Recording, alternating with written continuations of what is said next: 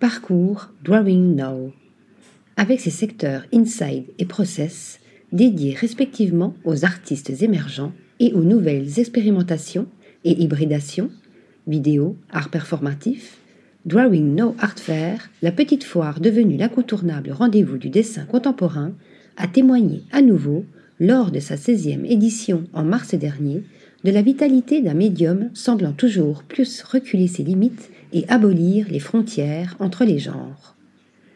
Vitalité d'un moyen d'expression souvent réduit à sa technicité ou à sa matière quand il peut n'être qu'un trait ou une tâche, un dessin, une idée, voire un geste, une lutte ou une danse.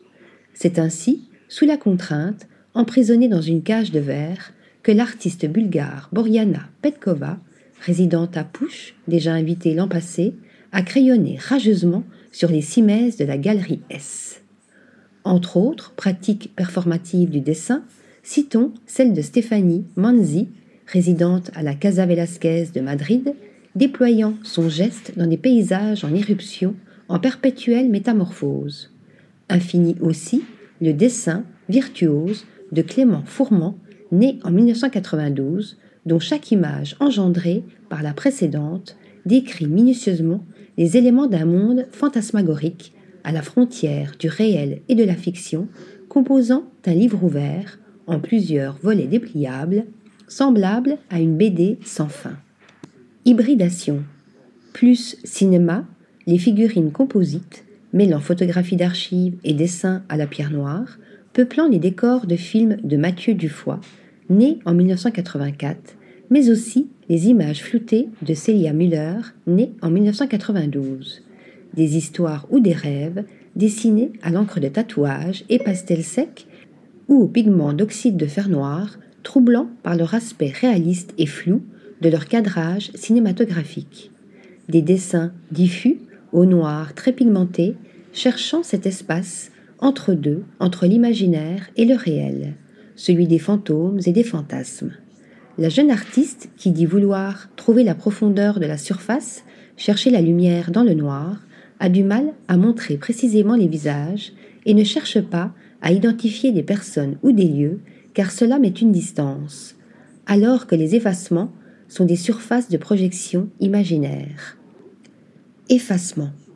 C'est aussi par effacement que procède Jonathan Rosich, né en 1979, mais de manière plus radicale encore, reproduisant à l'encre de Chine, très diluée, d'anciennes photographies promotionnelles d'invention dont il éclipse les objets représentés il crée une anomalie dans l'image venant perturber notre perception du réel. Nous voici désarmés face à ces dessins elliptiques nous renvoyant à notre propre disparition potentielle.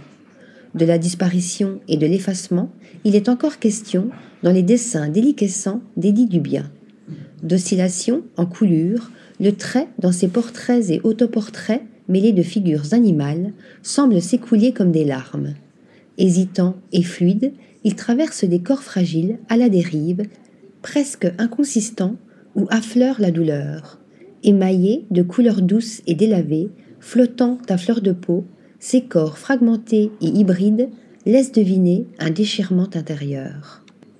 À ce monde liquide qui se déconstruit et tente de renaître font écho les portraits décontextualisés de l'artiste allemande Tina Berning, tracés à l'aquarelle et réduits à leur plus simple expression pour donner à voir l'essentiel, extirper la flamme intérieure, ils disent aussi la puissance expressive des vides et l'infinie délicatesse d'un médium permettant de regarder les choses comme une apparition.